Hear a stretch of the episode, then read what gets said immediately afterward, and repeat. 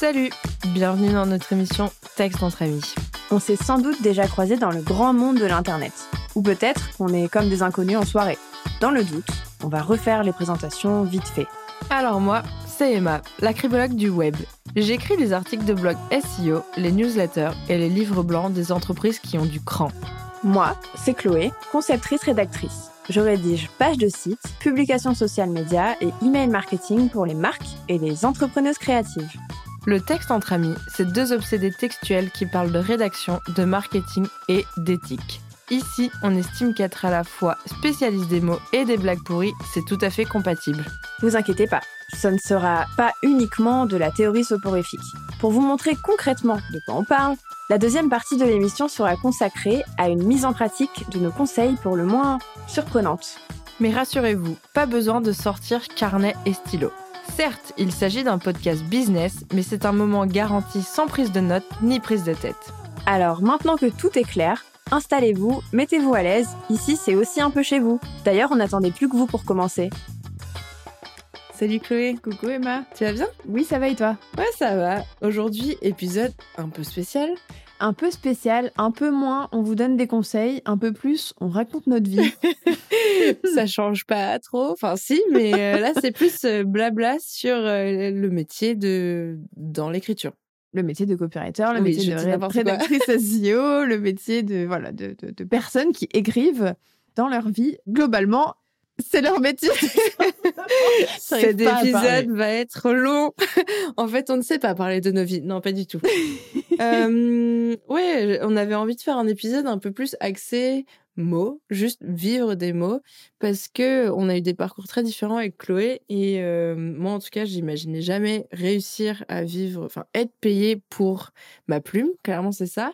Et on s'est dit avec Chloé que ça serait trop cool d'en parler de notre parcours, de nos, enfin nos clichés sur ça, euh, nos freins aussi. Est-ce qu'on vit aujourd'hui de notre activité, euh, le freelancing, la vie quoi. La vie de freelance, tout simplement. et c'est ouais, c'est des, des questions qui reviennent souvent dans nos entourages et même de jeunes euh, copywriters ou quoi. Enfin, moi, je sais que j'ai beaucoup de, de- de messages comme ça en mode est-ce que t'en vis Combien de temps t'as mis pour trouver des clients? Euh, des, des trucs comme ça. Donc, on s'est dit on va faire un petit épisode spécial vie de rédactrice. Vie de rédactrice, vie de mots. ok, eh bien Chloé, peut-être veux-tu parler de ton parcours? Ma vie, mon œuvre. Ça commence bien. Comme d'habitude. vous avez un petit bol de thé, carrément un bol, même pas un mug, un bol de thé pour cet épisode. Euh, bah, si on se connaît, vous connaissez un peu mon parcours, donc n'hésitez pas à, à passer plus, à passer plus loin. La Écoutez, meuf. écoutez Emma, parce que le récit de ma vie vous importera peu. Évidemment. Et euh, bah, si vous ne me connaissez pas, écoutez, euh, c'est parti. Effectivement, attrapez votre tasse de thé et installez-vous Votre confortablement. bol de thé. Votre bol de thé, votre pinte de thé, j'ai envie de vous dire. Ça y est, c'est parti. Et surtout, ne jugez pas mon, mon élocution. On est vendredi soir. Cet épisode sort le mardi, mais on est vendredi soir. Oui, car on n'enregistre pas le mardi à 7h30 pour le sortir à 8h, rassurez-vous. Le Miracle Morning Tea n'existe pas. Non, loin de là. Allez, je me lance. Euh, donc, comme tu disais, Emma, moi, je me suis jamais dit, euh, je vais vivre de mes mots. euh. Enfin, en fait, j'ai jamais même envisagé de me dire un jour, euh, mon métier sera d'écrire. Pour moi, c'était un peu ce mythe-là, tu vois, dans, dans tous les films, dans toutes les rom-coms, dans toutes les séries, c'est un mode, la meuf est à New York et écrit pour vivre. Elle est, Waouh. les films de Noël, la meuf, elle est tout le temps journaliste freelance où tu sais pas ce qu'elle fait, mais elle écrit et genre, tu sais pas comment, elle a une géante baraque et tout. Bref, pour moi, ça, c'était un mythe Un total. héritage. Un héritage de 160 millions de dollars. Non, non, non. Bon, un peu de sérieux. voilà, je me suis jamais dit ça. Euh, pour le contexte un peu niveau études, moi j'ai fait un bac L, donc j'ai toujours été très branchée mots et tout. Je pense que c'est pas nouveau. euh, J'imagine que ça se voit un peu. Euh, toujours branchée mots, bac L, euh, études de sur ta tête que t'as fait elle. Parce que j'ai des lunettes, Emma. Pardon, je t'ai coupé, mais je suis en mode quoi? Genre ça se voit, je suis une littéraire pure et dure, me jugez pas, ok? Oh la vieille snob. non, mais euh, j'ai toujours eu ce profil. Je pense que ça se voit. Enfin, euh, hyper culturel, hyper littéraire et tout. Enfin, c'est ma cam, quoi. Bref. Et euh, donc j'ai fait une licence de lettres qui m'a pas forcément plu. Hein, on va pas se mentir. C'est très théorique, très on se la pète, très. Pardon. Très au final, qu'est-ce que tu fais quand tu as une licence de lettres? Tu deviens prof. Bah moi, je voulais pas devenir prof. Donc, à la fin de ma licence de lettres, j'ai fait en sorte de rejoindre l'IUT, qui était euh, plus euh, réputé et plus concret pour moi, qui voulait faire de la com mais qui savait pas exactement quoi parce que bah j'ai pas été très bien orientée et ça m'intéressait pas forcément à la base de m'orienter hein, à 18 ans. Franchement, je m'en foutais complètement de ce que. En même temps, à 18 ans, c'est dur. C'est beaucoup trop jeune. Je me fichais de ce que je ferais plus tard, bref, et, et du coup j'ai fait une licence pro qui m'a beaucoup appris. Euh, c'était une licence pro communication éditoriale et digitale à l'IUT de Bordeaux, si ça vous intéresse. Euh, elle est très réputée et très euh, sélective. Il y a 18 places par, par promo, donc voilà, c'était tout un processus de recrutement. Et, et ben, je suis allée au bout et j'ai rejoint cette licence pro. Non sans joie, quel bonheur de faire enfin une formation concrète. Et à côté de ça, je suis rentrée en alternance dans une boîte qui vendait de la formation en ligne et j'étais chargée de com, slash CM. Voilà, donc j'ai fait mes premiers pas dans ce milieu-là, le marketing, la com édito et tout, j'ai adoré. Euh, c'est là que j'ai appris euh, tout ce que, enfin pas tout ce que je connais aujourd'hui, mais en tout cas tout ce qui m'a permis de rentrer dans ce milieu-là. Euh, et ensuite, je suis restée dans cette entreprise. Et si les gens m'écoutent d'ailleurs, bonjour à vous. et Emma est morte de rire de mon récit de vie. en fait, c'est Mère Castor c'est vraiment faire ça. T'inquiète, moi, ça va pas être mieux, je pense. Euh, du coup, ouais, j'ai continué et j'ai fait un master euh, marketing digital. Et en fait, euh, j'ai été diplômée en octobre 2020.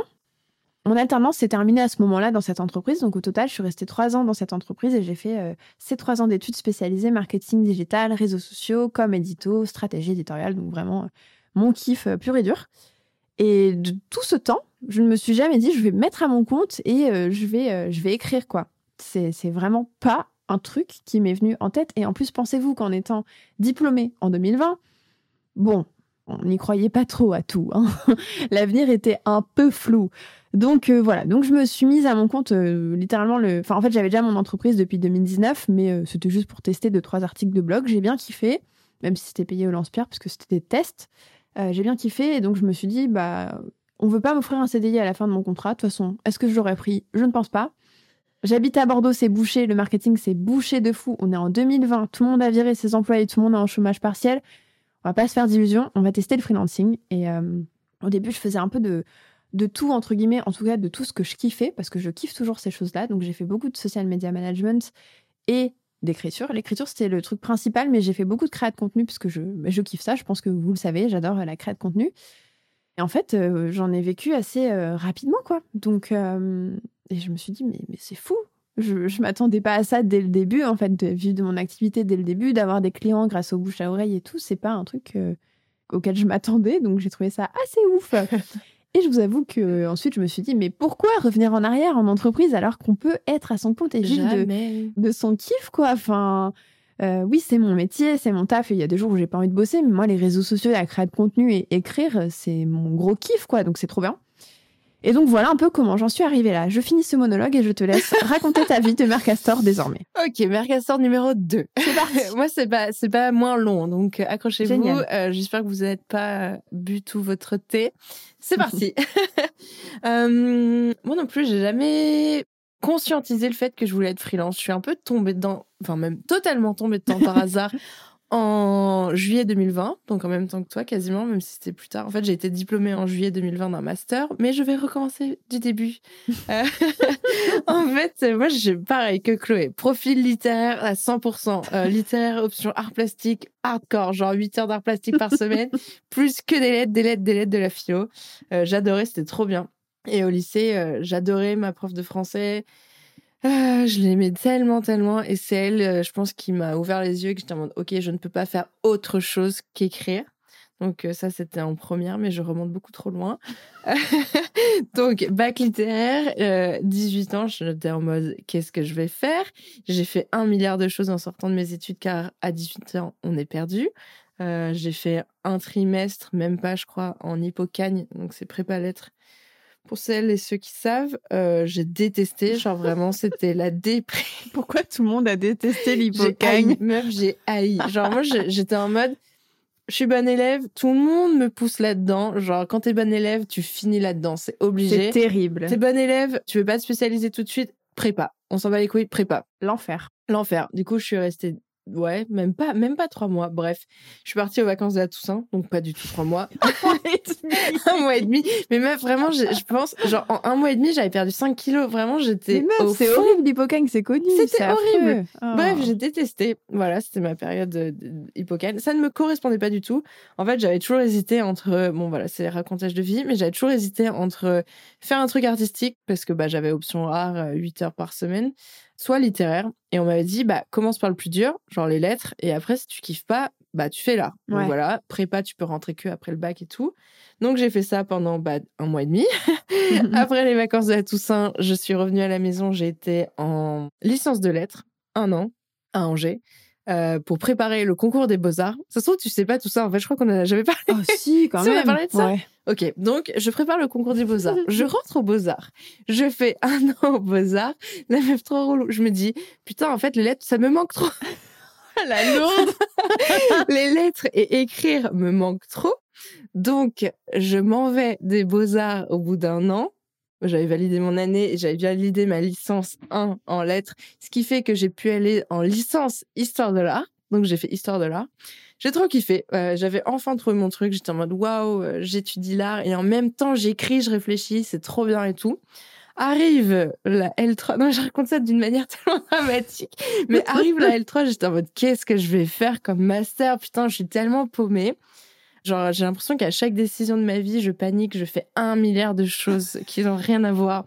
Donc, arrive le moment où il fallait déposer des candidatures de master. J'ai, sans rigoler, déposé, je crois, 17 dossiers dans 17 masters différents. Vraiment différents. Vraiment. Euh, ah vraiment, genre euh, il y avait un truc à la Sorbonne en histoire de l'art où j'ai été prise, mais du coup je ne voulais plus faire euh, histoire de l'art, donc euh, je suis partie. Après, je crois qu'il y avait trois masters à Rennes, dont deux spécialisés en littérature, alors que je n'avais pas fait de littérature ah depuis deux ans. Voilà, et le master que j'ai fait à Lyon, donc master genre littérature et culture. Je n'y connaissais rien en études de genre. J'étais en mode oh de la sociologie, ça a l'air super intéressant. j'ai postulé le jour où ça a fermé, j'ai été prise. Oh là là. Donc voilà, vraiment ma vie euh, d'étudiante était chaotique. C'est ce que j'allais dire, vraiment chaotique. genre, ma vie d'étudiante a été chaotique. Mais parce que, genre, j'aime tellement de trucs, j'étais en mode, putain, en fait, histoire de l'art. Ah oui, ce que j'ai pas dit, parce que je blablate sur mes études depuis tout à l'heure, mais en fait, si j'ai fait histoire de l'art, c'est que dans ma tête, dans un coin, j'avais pour ambition d'être critique d'art parce que je voulais écrire, donc mon kiff, sur l'art, mon deuxième kiff. Je m'étais dit, vas-y, ça va bien euh, combiner les deux, je vais être critique d'art. J'ai commencé à faire des stages, j'ai commencé à bosser pour des magazines sur, en tant que pigiste. Pas pareil que rédactrice web, c'est vraiment genre t'es journaliste et t'es payé à la pige. Euh, j'ai commencé à faire des expos et tout. Et plus je faisais des expos, et plus j'étais en mode, mais putain, genre, je peux pas évoluer dans ce milieu, c'est tellement pas moi. Genre, c'est pas possible. Aller au vernissage d'art contemporain et s'émerveiller de trucs, j'étais en mode, ok, non, genre ah non. C'est pour ça qu'en fait, en, licence d'histoire de l'art, j'étais en mode, ok, genre, euh, bon, euh, je ne veux pas faire ça et je, ne veux pas être prof et je ne veux pas être euh, doctorante et être prof après. Donc, je trouve ce master qui s'appelait genre littérature culture. J'étais en ok, il y a de la littérature, il y a de la culture, il y a de la sociologie, go. Donc, je fais ça pendant deux ans. Je fais un master de recherche sur l'influence du genre dans la réception critique de l'artiste, quand tu sais que c'est une femme qui crée, comment tu perçois ça différemment que quand tu ah sais que c'est un homme, etc. Tu as mmh. des biais, etc. Et dans ma tête, je m'étais dit, bah vas-y, après mon master, je vais à Paris faire une école de journalisme parce que mon rêve, depuis que j'ai 18 ans, c'est d'écrire. Parce que du coup, en fait, depuis que j'ai 18 ans, j'écrivais pour des magazines d'art, des magazines en ligne, etc. Et puis Covid.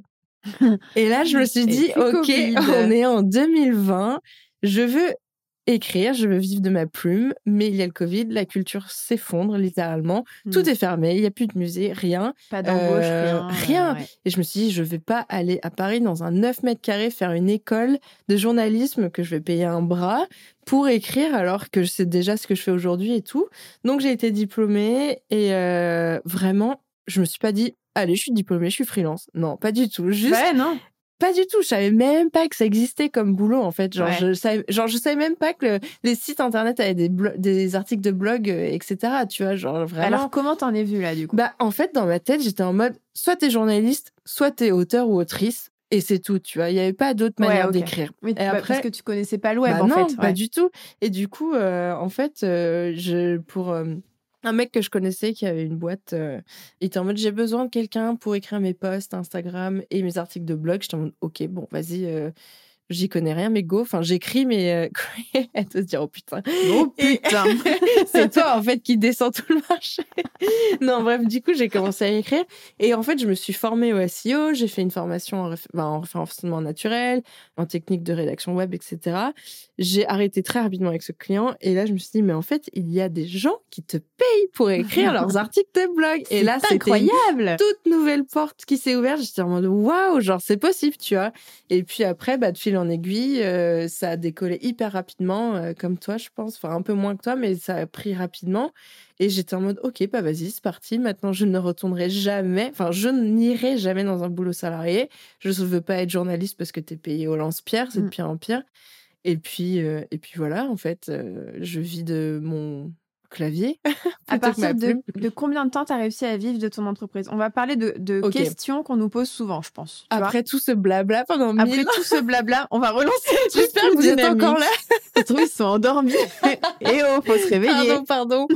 Euh, non, mais parce que je trouve qu'on a un parcours hyper différent. Du coup, c'est hyper Oui, intéressant. ouais. Euh, Il y a plein de gens de la fac qui se lancent pas en freelance parce que bah, la fac, c'est clairement, en tout cas quand tu es dans la recherche, soit tu deviens prof, genre, Mais en soit fait, tu fais pas ça, tu vois. Toutes les, toutes Ouais. les personnes de ma promo, quasiment, et je rigole pas, on était 12. euh, je crois qu'il y en a 8 qui sont profs. oui, mais moi aussi, c'est pareil. Tous les gens que, avec qui j'étais à l'école, quasiment, sont profs. Ouais, ouais, Ou alors se sont réorientés comme moi. Ouais. Et à l'école, à la fac, je veux dire. Et il y a un truc aussi qui est, qui est, qui est un truc de fou, c'est que personne ne te parle jamais de te mettre à ton compte Mais dans les études. Et que ce soit parce que j'ai fait le public, le privé et l'IUT qui est un peu euh, un entre-deux, on va dire, jamais on te parle d'être à ton compte. J'ai rencontré des profs euh, qui étaient freelance, des intervenants freelance, parce qu'en école privée, vous en avez beaucoup, peut-être même que vous, vous êtes freelance et vous donnez des cours. Euh, bah, en fait, c'est pas un truc qu'on met en avant.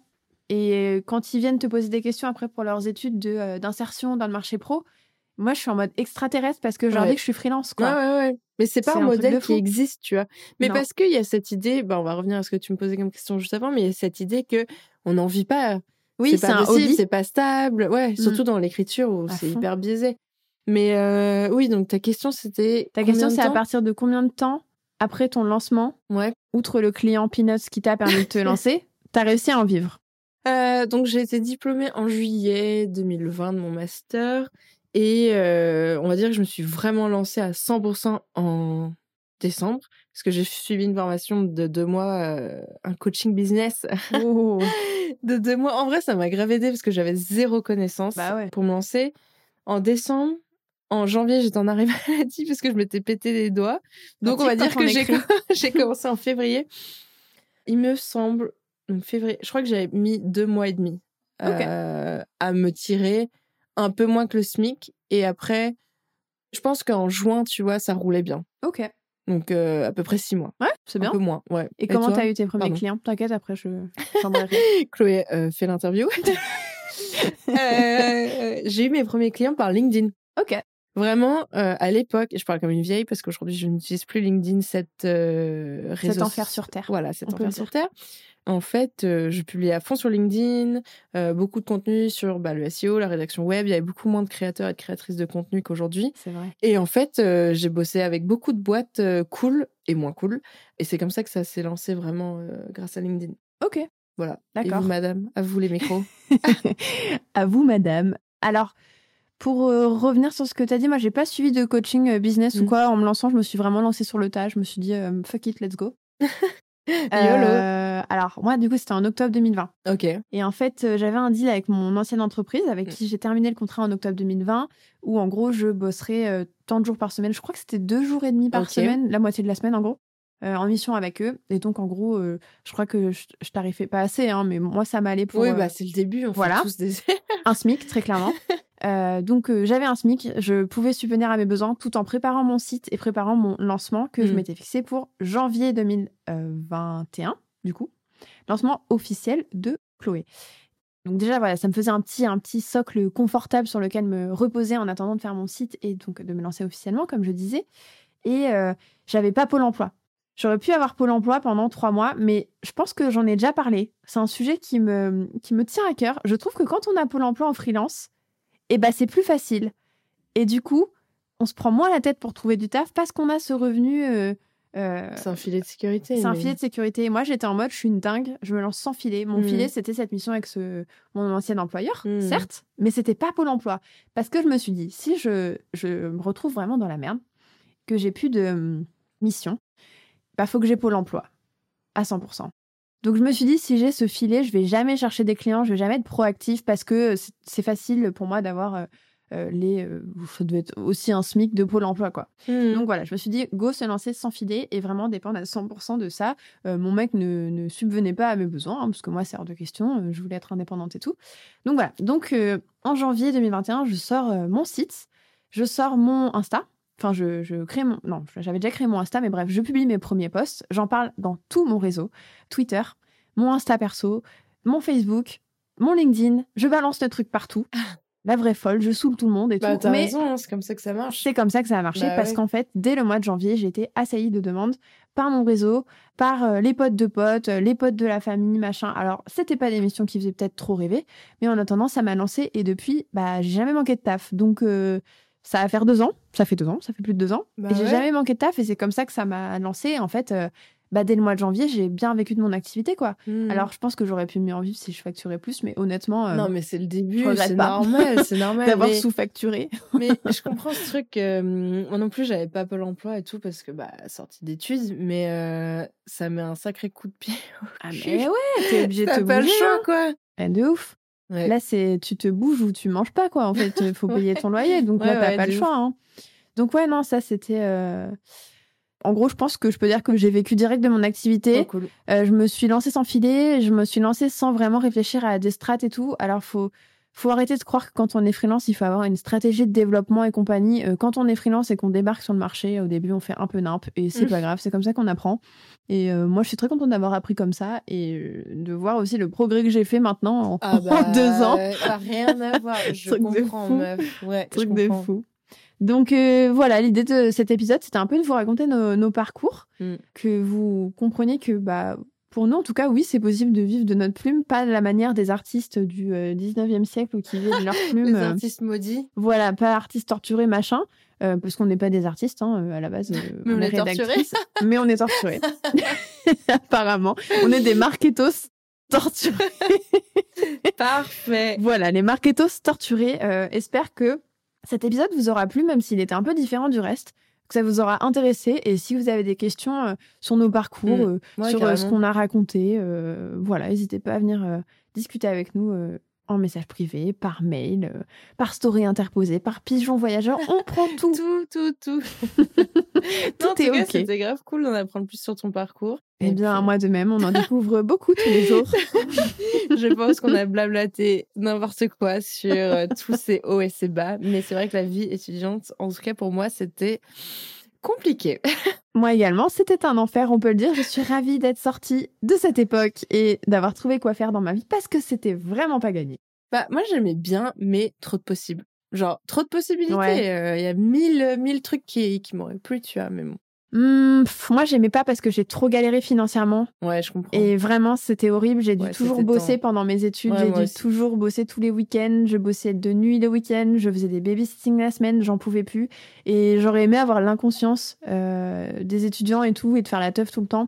Et j'ai fait la teuf parce que je bossais en boîte. Mais c'est pas une teuf de quand tu bosses pas. Bah, on, peut, on peut faire la teuf euh, maintenant, si tu veux. Bah, go faire la teuf. Dans notre campagne paumée.